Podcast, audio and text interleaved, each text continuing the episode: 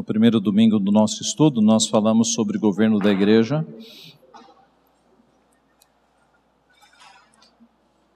No segundo domingo, que foi domingo passado, nós falamos sobre o presbítero regente, falamos sobre os ofícios. Nós vimos que nós temos dois ofícios no Novo Testamento: o presbítero e o diácono. E o ofício de presbítero é dividido em duas ordens: presbítero docente, que é aquele cuja ênfase é o ensino, e o presbítero regente, que é aquele cuja ênfase é o governo. E nesta manhã nós vamos entrar no assunto do diaconato. E o diaconato ah, é um dos ofícios do Novo Testamento. Enquanto nós nos organizamos aqui, eu estou fazendo uma revisão, ok? O diaconato é um dos ofícios do Novo Testamento. Nós vamos ter dois estudos sobre o ofício de diácono. Nesta manhã, eu vou falar sobre o diaconato em Genebra. No domingo que vem, estará aqui o reverendo Marcos Kleber para falar sobre o ofício de diácono de acordo com a palavra de Deus. Então, ah, naturalmente, nós teríamos primeiro o ensino de toda a base bíblica sobre o ofício do diácono. E depois é que eu daria um exemplo sobre o que aconteceu em Genebra. Mas por conta da agenda do nosso pastor querido, o reverendo Marcos Kleber, ele não pôde estar hoje, ele só vai poder estar domingo que vem, então nós invertemos, tá? Então não fique, uh, uh, não fique confuso quanto a isso. Hoje nós vamos dar um exemplo, que é a aplicação do diaconato em Genebra, e no domingo que vem é que nós vamos analisar toda a base bíblica concernente ao diaconato, quando estará conosco o reverendo Marcos Kleber aqui na nossa igreja. Serão então dois, dois estudos sobre o diaconato. É, no domingo que vem, depois da escola dominical, nós teremos eleição aqui na igreja para a escolha de três diáconos. Então observe que esses estudos eles estão, digamos, é, oportunamente inseridos para orientar a igreja quanto à eleição de diáconos. Tá? Serão dois estudos sobre o diaconato e no domingo que vem, depois da escola dominical, teremos a assembleia para a eleição de diáconos. Vamos iniciar então o nosso estudo. Vamos orar mais uma vez. Santo Deus, te agradecemos pelo culto que te prestamos, te agradecemos pela tua palavra que é riquíssima e quanto nós temos aprendido por meio dela, Pai. Te pedimos a tua graça nesta manhã, mais uma vez, para que possamos aprender mais do Senhor por meio da tua santa palavra. Instrui-nos, ajuda-nos a perceber os teus poderosos atos no decorrer da história. É o que nós pedimos e te agradecemos em nome de Jesus. Amém. Muito bem. No Novo Testamento, o ofício de diácono foi instituído para o cuidado dos necessitados. Este é o primeiro ponto. E no decorrer desses estudos, nós perceberemos que o ofício de diácono ele tem essa essência, né, o cuidado dos necessitados da igreja. É, o ofício do diácono é muito mais do que cuidar das dependências, receber as pessoas à porta. Isso é importante, cuidar, cuidar da ordem, mas é muito mais do que isso. O, a essência do ofício do diaconato está no cuidado dos necessitados, da igreja, né, daqueles que estão padecendo alguma necessidade. Estes dois textos relacionados nos mostram isso. O primeiro deles é a instituição dos diáconos, que está em Atos 6, de 1 a 3. Diz assim: Ora, naqueles dias, multiplicando-se o número dos discípulos, houve murmuração dos helenistas contra os hebreus, porque as viúvas deles estavam sendo esquecidas na distribuição diária.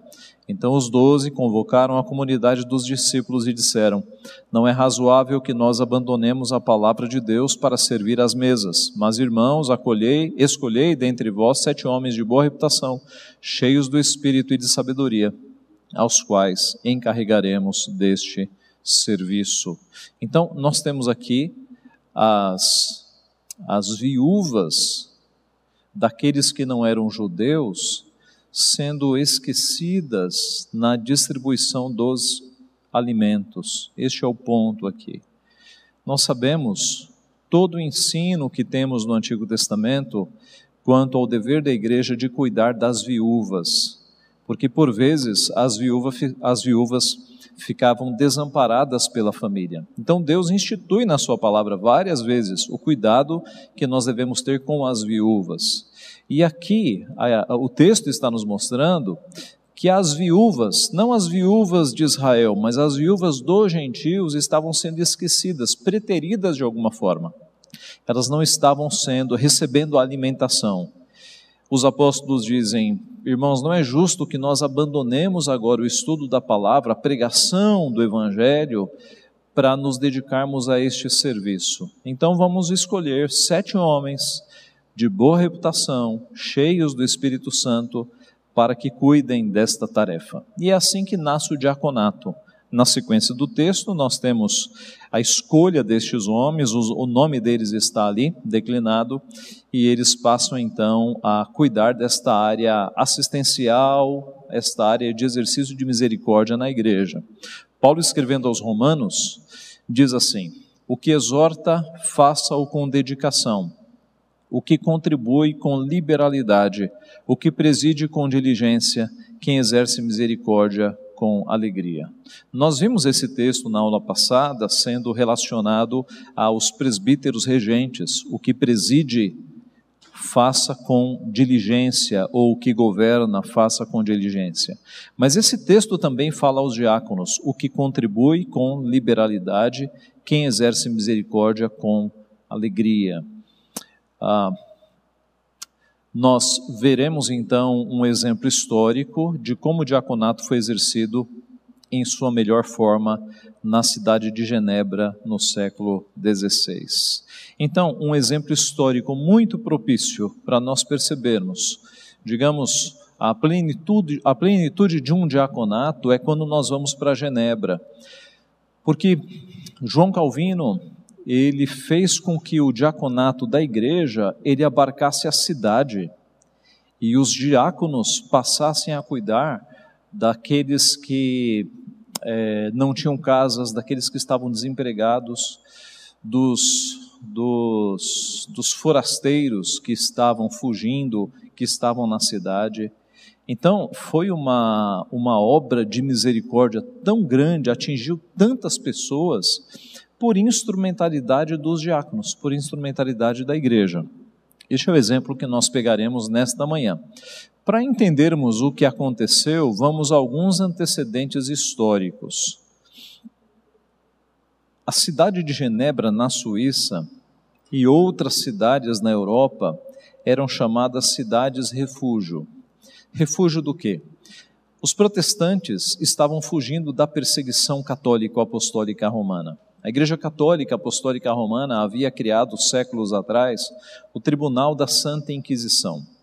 E o Tribunal da Santa Inquisição servia para julgar e para punir com morte aqueles que discordavam da Igreja Católica Apostólica Romana, não apenas em assuntos de religião, mas em quaisquer assuntos. Galileu Galilei, por exemplo, teve que se retratar porque confirmou as teses de Copérnico. Que teses foram essas? De que o nosso sistema não era é, geocêntrico, mas era heliocêntrico. A Igreja Católica sustentava que a Terra era o centro, o nosso sistema seria então geocêntrico. Copérnico, observando as estrelas, constatou que isso não era verdade, que o nosso sistema era heliocêntrico, o Sol e Galileu Galilei, nascido muito depois, confirmou as teses de Copérnico, pois a Igreja Católica fez com que ele se retratasse. E se ele não se retratasse, ele seria morto. E outros homens e mulheres foram mortos pelo tribunal da chamada Santa Inquisição por discordarem de alguns assuntos da igreja. Savonarola, eh, Giordano Bruno e tantos outros foram mortos por discordarem do tribunal da igreja. Aqueles que não eram mortos, que não eram presos, geralmente fugiam, né? fugiam da, especialmente dos países católicos. Fugiam de Portugal, fugiam da Espanha, fugiam da França e corriam para cidades refúgio. E Genebra era a cidade, digamos, com mais condições, era a cidade mais conhecida como uma cidade refúgio. Estes refugiados, então, eles vinham da, da França, da Itália, da Inglaterra, da Espanha, da Holanda, e em 10 anos, em uma década, a população de Genebra saltou de 13.100 habitantes para 21.400 habitantes.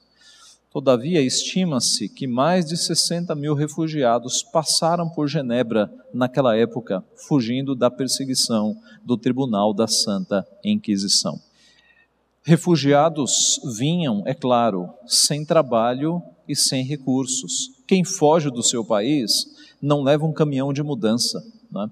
Quem foge do seu país geralmente leva as roupas do corpo e algum, digamos, algumas malas.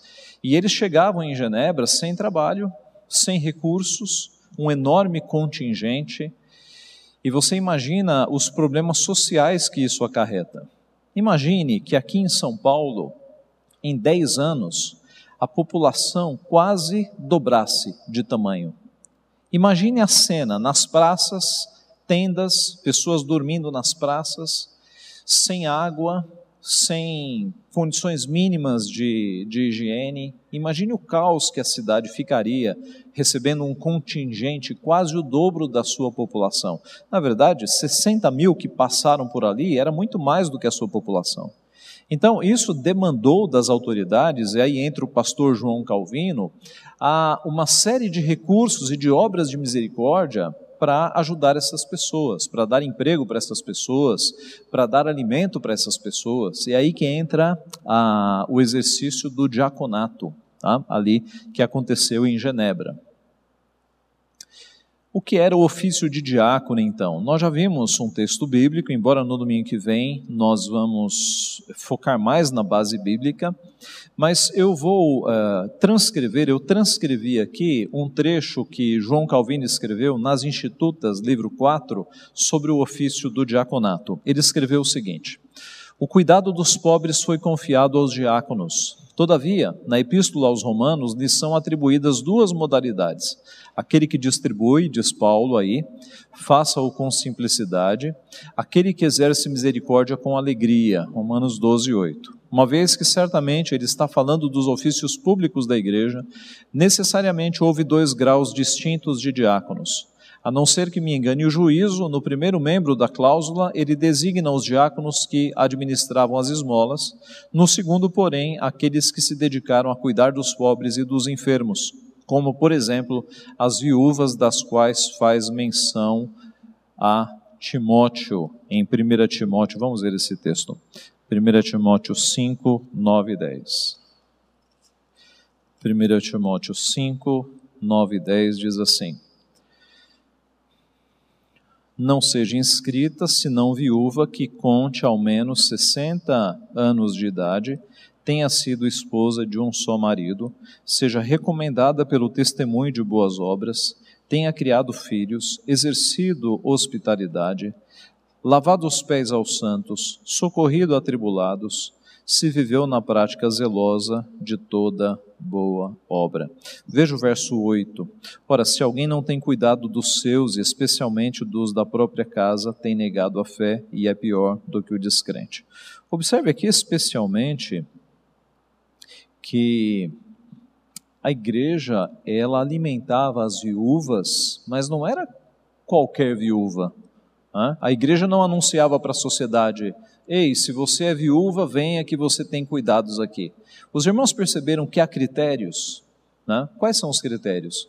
Não podia ser menor de 60 anos. Qual, qual é a ideia aqui? se você tem uma viúva que tem alguma condição ainda de trabalhar e de buscar alguma forma né, de, de, de, sustento, ela, ela pode, ela tem forças. Agora, se ela for acima de 60 e para a faixa etária da época, isso aqui já era bastante, né? É que ela tenha sido esposa de um só marido. Eliminam-se aqui é, mulheres que tenham né, tido alguns maridos, né, que estão fora do que prescreve a palavra de Deus, que ela seja recomendada pelo testemunho de boas obras, que tenha criado filhos, exercido hospitalidade. Então, há uma série de critérios mostrando que a ajuda era especialmente para aquelas mulheres que estavam andando com o Senhor. Essa é a ideia. Tá? Isso já nos ensina, não é? Quando nós vamos ajudar pessoas, é bom que se estabeleçam alguns critérios. E a gente vai ver quais eram os critérios de Genebra. Porque, meus irmãos, olhando para uma cidade como São Paulo, dá para ajudar todo mundo? Nós teríamos condições de ajudar todo mundo que carece em São Paulo? De forma alguma. E, e nós nem poderíamos ajudar pessoas que não merecem ajuda, pessoas que pegam a ajuda para se afundar nos vícios pessoas que pegam a ajuda, por vezes, para financiar crimes. Então, mesmo a nossa ajuda, o nosso socorro, a nossa misericórdia, ela tem que ser muito bem pensada para as pessoas que realmente necessitam e que merecem a ajuda. Mas voltando aqui ao texto de Calvino. Pois nenhum outro ofício público podiam as mulheres desempenhar além do serviço aos pobres se recebemos isto como tem de ser absolutamente recebido, duas serão as modalidades de diáconos, dos quais um servirão à igreja na administração das coisas relativas aos pobres, outros, porém, cuidando dos próprios pobres. É, só fazendo uma pausa aqui, é, com base nessa explicação, foi que Calvino estruturou o diaconato em Genebra, dividindo os diáconos entre aqueles que arrecadavam recursos dos mais ricos e de todo mundo. Né? Cuidavam destes recursos como tesoureiros, e outra parte dos diáconos que catalogavam as pessoas que precisavam, moradores de rua, forasteiros, faziam uma grande catalogação daqueles que realmente precisavam e disponibilizavam esses recursos. Então, alguns recebiam e outros distribuíam. Tá? Mas ainda o próprio termo diaconia tem sentido mais amplo. Contudo, a Escritura denomina especialmente diáconos aos que são constituídos pela igreja para distribuir esmolas e cuidar dos pobres, como seus procuradores. A origem, a instituição e o cargo dos diáconos o menciona Lucas nos Atos dos Apóstolos 6,3. Ora, como fosse excitado pelos gregos o murmúrio de que no ministério das, dos pobres as viúvas estavam sendo negligenciadas, os apóstolos, justificando que não poderiam atender a ambos os ofícios, solicitam da multidão que fossem escolhidos sete homens probos que atendessem não só à pregação da palavra, mas também ao ministério das mesas, aos quais confiassem essa função. Aqui está a missão dos diáconos nos dias dos apóstolos e como devemos tê-los conforme o exemplo da igreja primitiva. Então, Calvino escreve na sua obra magna, As Institutas da Religião Cristã, livro 4, capítulo 3, parágrafo 9. Vamos para o diaconato em Genebra, então, né? a questão histórica. Calvino institui em 1541 o diaconato para cuidado dos pobres e dos doentes. Já vimos que a população de pobres, de necessitados, de doentes era gigantesca. Então Calvino vai usar a força de uma igreja e de uma cidade pra, para este cuidado. Os recursos vinham de doações do próprio povo, suplementadas pelo Estado. Havia um grande esforço em pedir aos ricos, aqueles que tinham mais posses, para ajudar os mais pobres. Né? E quando, meus irmãos, nós é, assimilamos o conteúdo da palavra de Deus, nós percebemos que a Bíblia mostra que aqueles que têm muitos recursos não devem ter para o seu próprio, digamos, benefício e desfrute. Mas aqueles que têm muitos recursos devem ser usados por Deus para minimizar o sofrimento e a dor dos mais pobres. A palavra de Deus nos mostra isso em textos quanto ao contentamento, por exemplo, de que nós devemos, eh, tendo com que comer e com que nos vestir, devemos estar contentes.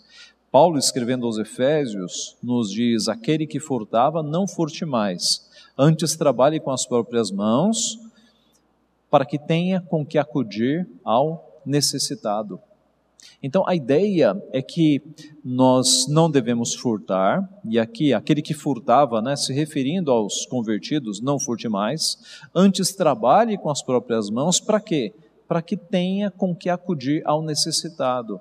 Então a ideia é que nós podemos ter poupança, mas ou nós podemos ter investimentos aplicados, mas parte do nosso ganho deve ser para ajudar o necessitado.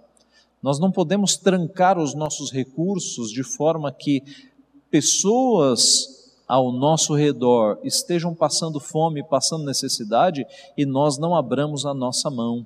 Tá? Então, foi esse o espírito ali em Genebra é, de fazer com que aqueles que tinham mais posses ajudassem os mais ajudassem os mais necessitados. Note, uh, não é socialismo, tá, gente? Algumas pessoas vão para Atos 2, 42 e, e, e os versos seguintes e dizem assim, muito equivocadamente: Ah, havia socialismo na Bíblia. Por quê? Porque cada um não julgava ter o, o que era propriamente seu. A Bíblia, desde o começo, é, defende que todas as coisas são de Deus e que nós somos responsáveis pelo uso das coisas. Tá? Há o direito de propriedade na Bíblia. Tá? O socialismo é quando o Estado é dono de tudo, ok?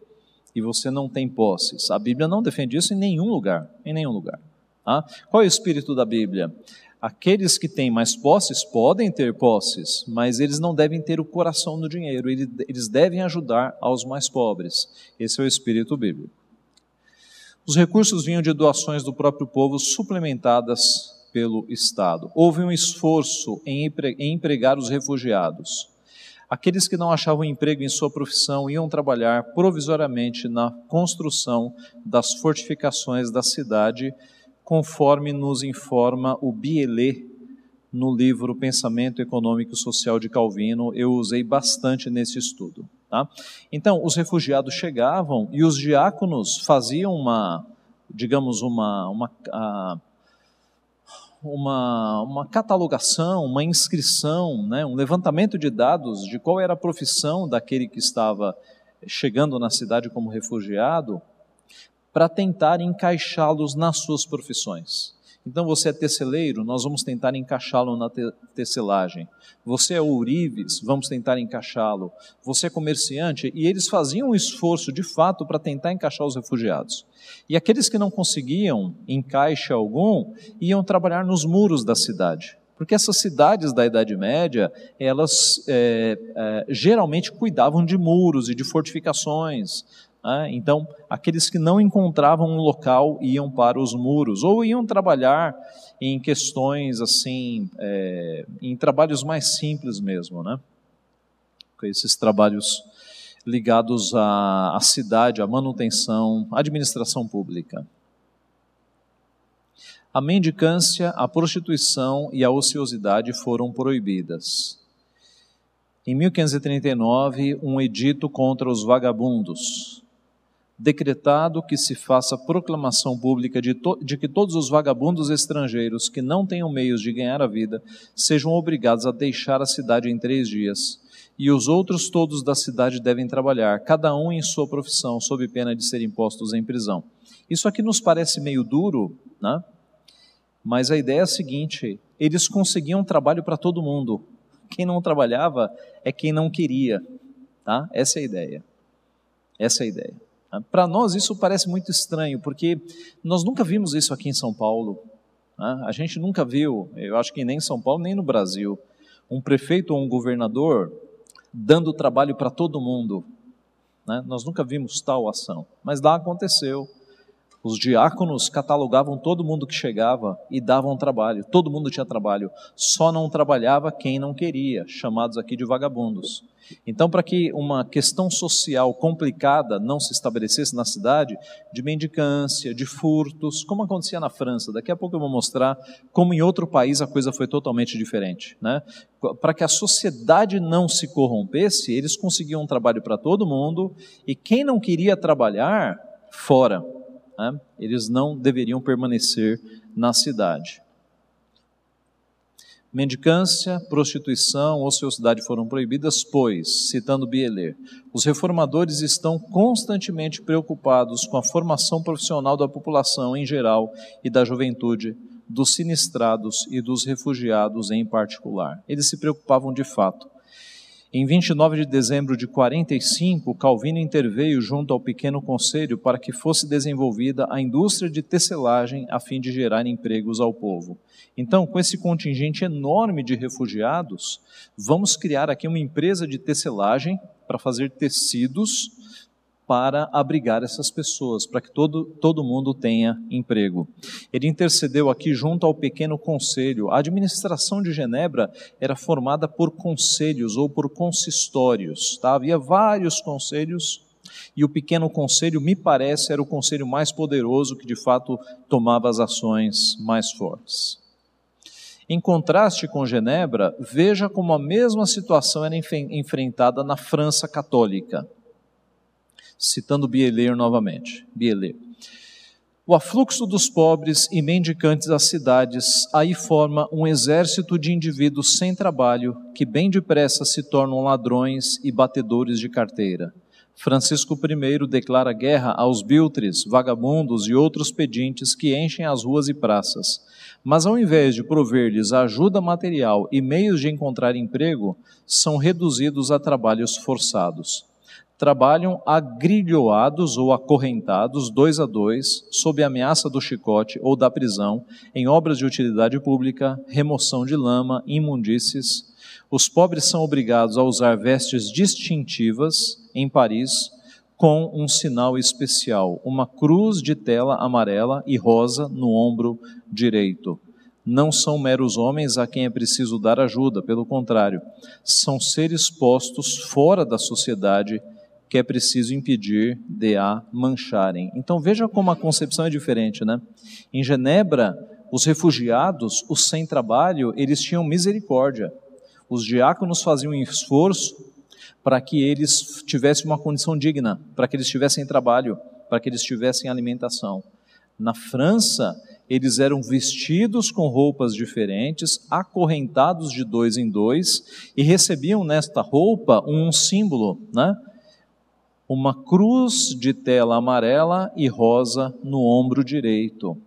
Eu me lembro que quando eu li isso a primeira vez, eu me lembrei dos judeus no nazismo, que recebiam também uma marca. Né? Eu não me lembro qual era o desenho que era colocado nos judeus, mas eles eram marcados também. E aqui a mesma coisa. Então veja, meus irmãos, como o cristianismo ele não deve mudar apenas a tua vida e a tua família, mas quando o cristianismo sobe para uma administração pública, ele muda uma sociedade. Uma sociedade, aqui a gente está vendo esse exemplo.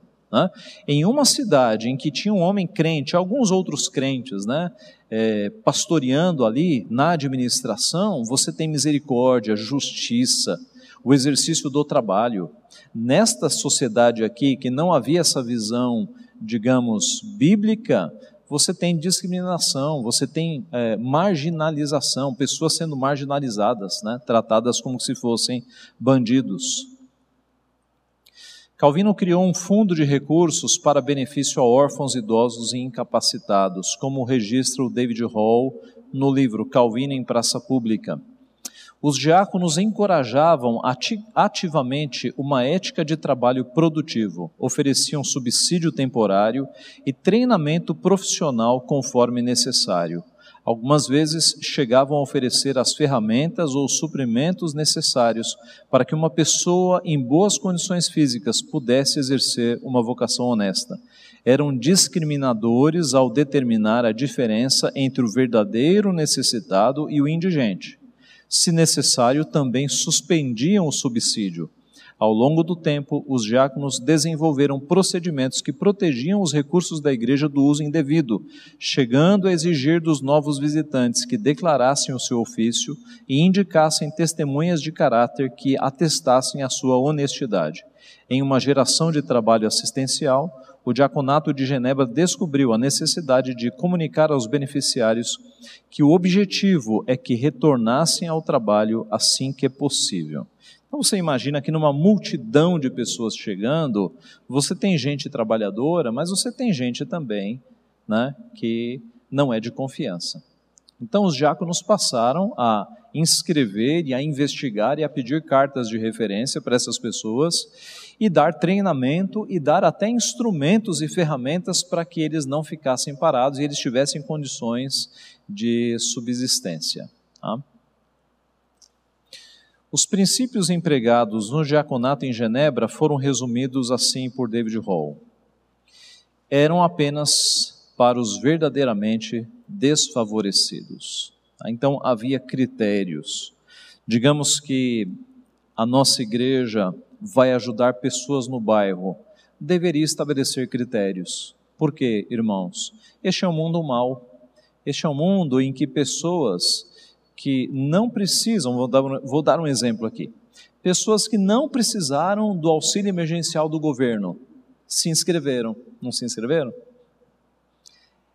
É, e se nós abríssemos aqui uma ajuda assistencial na nossa igreja, não tenha dúvida de que pessoas que já têm salário, que não estão precisando, iam se inscrever. Então em Genebra aconteceu a mesma coisa, por isso eles tiveram critérios.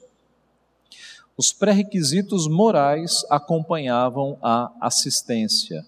Nós vamos ajudar aqueles que não têm uma vida dissoluta, aqueles que não têm uma vida imoral. Tá? E, e isso era um estímulo para os que tinham vida errada, para que eles se consertassem, para receber ajuda. A filantropia privada ou religiosa e não a liberalidade do Estado era o veículo para o auxílio. O Estado ajudava, complementava, mas o carro-chefe era a ajuda pessoal, era a ajuda daqueles que tinham alguns recursos e dos que tinham muitos recursos. Os historiadores mostram que em Genebra a desigualdade social caiu enormemente depois disso, porque os ricos eram incentivados a ajudar aqueles que tinham menos condições. Então, a filantropia privada ou religiosa era o veículo para o auxílio. Oficiais ordenados geriam e prestavam contas. Então, você tinha os diáconos fazendo essa obra gigantesca, catalogando os imigrantes, aqueles doentes. Você tinha os diáconos distribuindo recursos, e, digamos, a auditoria e a, a, a, fiscalização, a organização, a administração disso tudo era feita pelos presbíteros. Tá? Os presbíteros é que tinham este controle. Não é o nosso assunto aqui, mas havia um grande hospital em Genebra também, criado por, por, eu não sei se foi criado por João Calvino ou se quando ele chegou já havia, mas era administrado por por presbíteros. Né? Então, no hospital você tinha um, digamos, um diretor, né? alguém que era quem cuidava, e você tinha vários homens ali para, para o cuidado desse hospital. É, esse hospital ele recebeu muita atenção justamente nessa época de, muita, de muitos imigrantes, né, forasteiros chegando, porque chegavam pessoas doentes. Então eu li textos né, ali da, da de Genebra, do, do, conselho, de um dos conselhos de Genebra, é, ordenando a contratação de um médico e de um cirurgião para ficar ali locados no hospital para cuidar das pessoas, porque a demanda era pobre, a demanda era grande. Então imagine o cuidado que havia ali com os doentes e com os necessitados. E os oficiais é que geriam tudo isso fundamentos teológicos eram normais. Observe, não era uma obra de assistência social como uma cidade da nossa época é, dá, mas era a igreja, era o povo de Deus ajudando os mais pobres. Então, todo embasamento era teológico, era bíblico, como nós vimos aquele texto né, inicial de João Calvino falando dos diáconos. A ética do trabalho produtivo era buscada, era uma ajuda, como diz o nosso ditado, para ensinar as pessoas a pescar. Não era apenas dar o peixe, mas era ensinar a pessoa a pescar o peixe. Por isso que cursos profissionalizantes eram colocados e os diáconos ajudavam, inclusive dando ferramentas e instrumentos de trabalho para que as pessoas trabalhassem, para que com dignidade elas conseguissem o seu sustento. E a assistência era temporária. Na medida em que o indivíduo se estabelecia no seu trabalho e conseguia é, um salário e recursos, essa assistência cessava e ia se ajudar um outro mais pobre. E a história era valiosa para confirmar as práticas. A ideia aqui é que, na medida em que eles iam exercitando este diaconato, eles iam aprendendo com os próprios erros. Essa é a ideia. E iam cri criando critérios mais justos para ajudar quem realmente precisava. O diaconato em Genebra foi precursor das sociedades voluntárias dos séculos XIX e século XX. Então, quando você vai para o século XIX e século XX e encontra inúmeras instituições sendo criadas de ajuda ao próximo, é, muitas delas se inspiraram no exemplo de Genebra, porque Genebra tornou-se uma cidade ajudadora. Quem chegava em Genebra era ajudado e tinha emprego e tinha ocupação. Martin Busser, um, um pastor de Estrasburgo, amigo de João Calvino, né, ali na época da Reforma, ele chegou a dizer que sem o diaconato não pode existir verdadeira comunhão dos santos. É, quando nós lemos sobre esse assunto, nós percebemos que a visão desse diaconato era a visão de que era um exercício extremamente bíblico ajudar o pobre, ajudar o próximo, ajudar o não favorecido. Né? Eles não estavam, meus irmãos, fazendo isso, digamos, por uma é, campanha política, como nós vemos nos nossos dias, né? Não eram motivações seculares. A motivação deles era obedecer a Deus, era amar ao próprio, ao próximo era dar pão a quem tinha fome, era dar roupa para quem estava nu. Era o evangelho, tudo isso que nós lemos no evangelho de Cristo nos motivando essas coisas, era motivação para esse pessoal ajudar o próximo. Calvino, no seu sermão de 1 Timóteo 3, de 8 a 10, referindo-se ao diaconato, escreveu que, se queremos ser considerados cristãos, e queremos que creiam que há uma igreja entre nós, esta organização deve ser demonstrada e mantida. Observe que para ele e para os crentes da época, a demonstração de que eles eram crentes vinha, em boa parte, pelo diaconato. O que a igreja fazia com a sociedade. Né? Essa é a ideia. Irmãos, isso é tão desafiador para nós, não é? Porque isso deve nos levar a pensar o seguinte: eu estou empregado, eu estou trabalhando, eu tenho um salário, e qual parte do meu salário eu tenho destinado para ajudar as pessoas que carecem? Isso deve nos levar a pensar, porque se, é, se o resumo dos mandamentos é amar a Deus sobre todas as coisas e ao próximo como a nós mesmos, como é que nós manifestamos amor ao nosso próximo se não ajudando-o nas suas necessidades. A palavra de Deus nos diz que se alguém se chegar a nós necessitado e nós dissermos vá em paz, nós estamos sendo hipócritas, nós devemos ajudar a pessoa. Então, isso deve nos levar. A gente está falando de uma cidade, né? E não tem nenhum prefeito aqui ouvindo, mas no que cabe a nós, a gente tem que aplicar isso particularmente.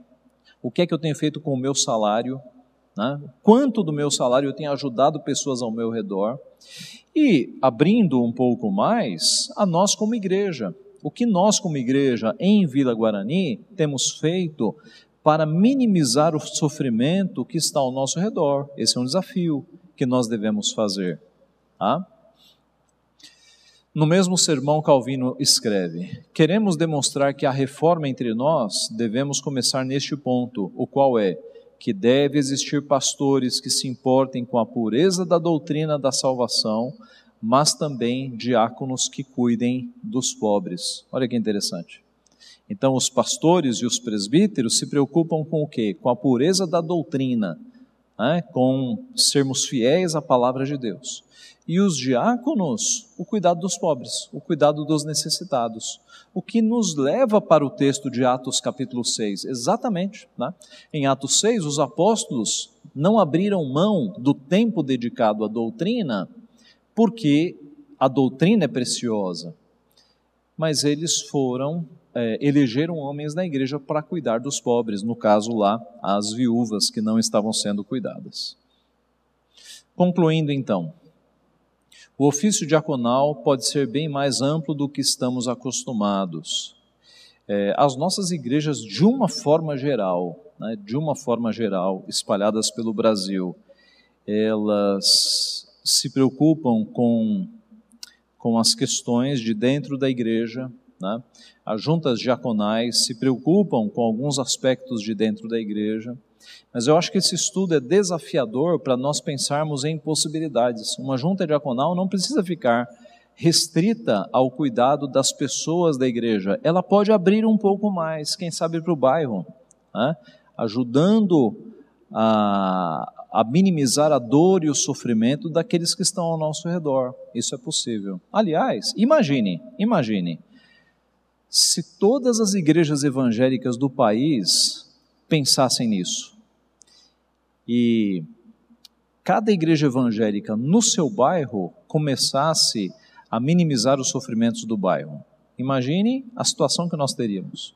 Imagine a quantidade de igrejas evangélicas que nós temos espalhadas. Né? Eu não conheço um bairro que não tenha uma igreja evangélica.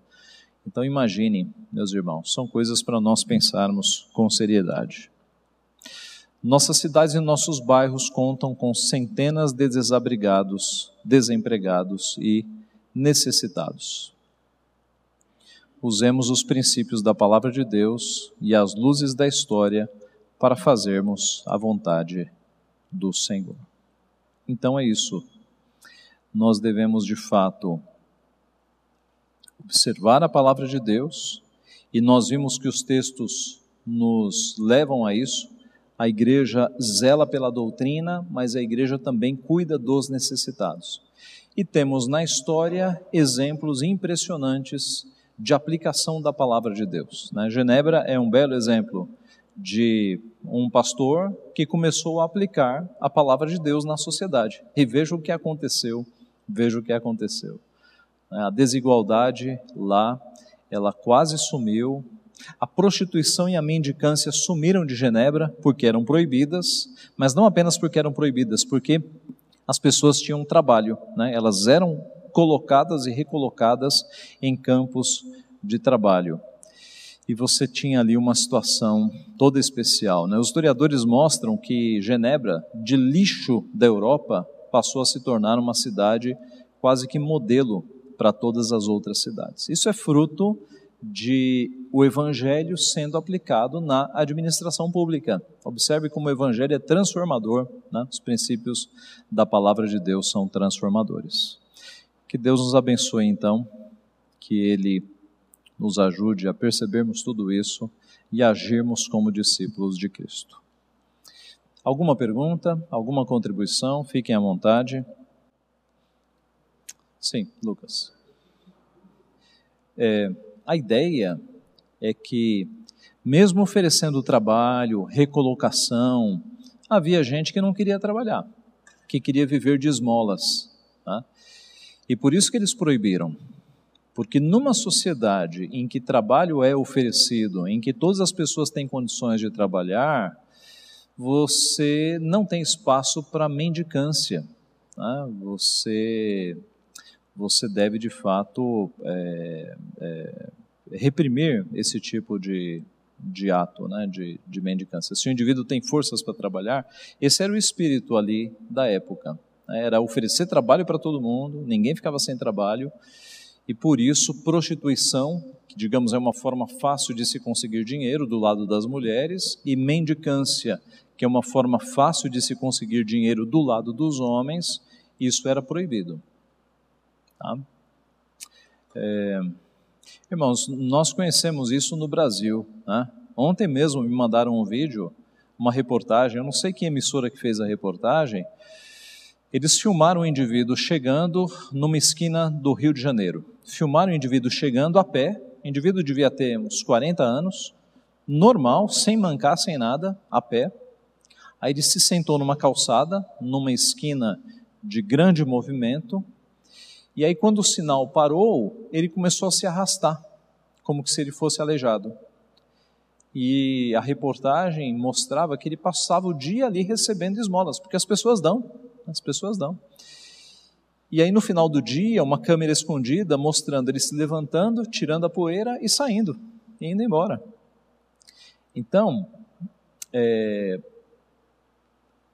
há muita gente ganhando dinheiro e ganhando o sustento do mês enganando as pessoas, pedindo dinheiro ao invés de, tra de trabalhar, ao invés de procurar trabalho, né? usando a boa fé das pessoas para conseguir recursos. Isso é um exemplo, né? imagine a quantidade de exemplos. Então, eu estou dizendo para você não dar esmola? Não. Eu estou dizendo para você ser criterioso na hora de dar esmola tá? para você não dar esmola indiscriminadamente, mas para você se interessar e conhecer as pessoas que realmente precisam de ajuda e ajudar essas pessoas. Tá?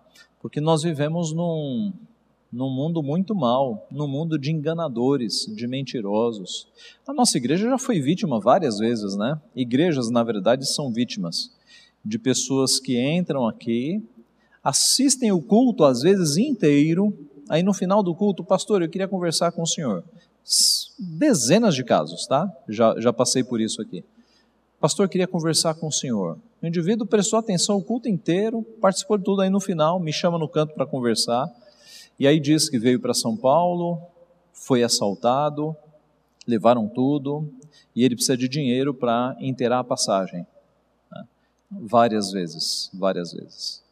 E às vezes o indivíduo chega aqui até dando o nome de pastores de, de igrejas presbiterianas. Olha, eu sou da igreja de tal pastor.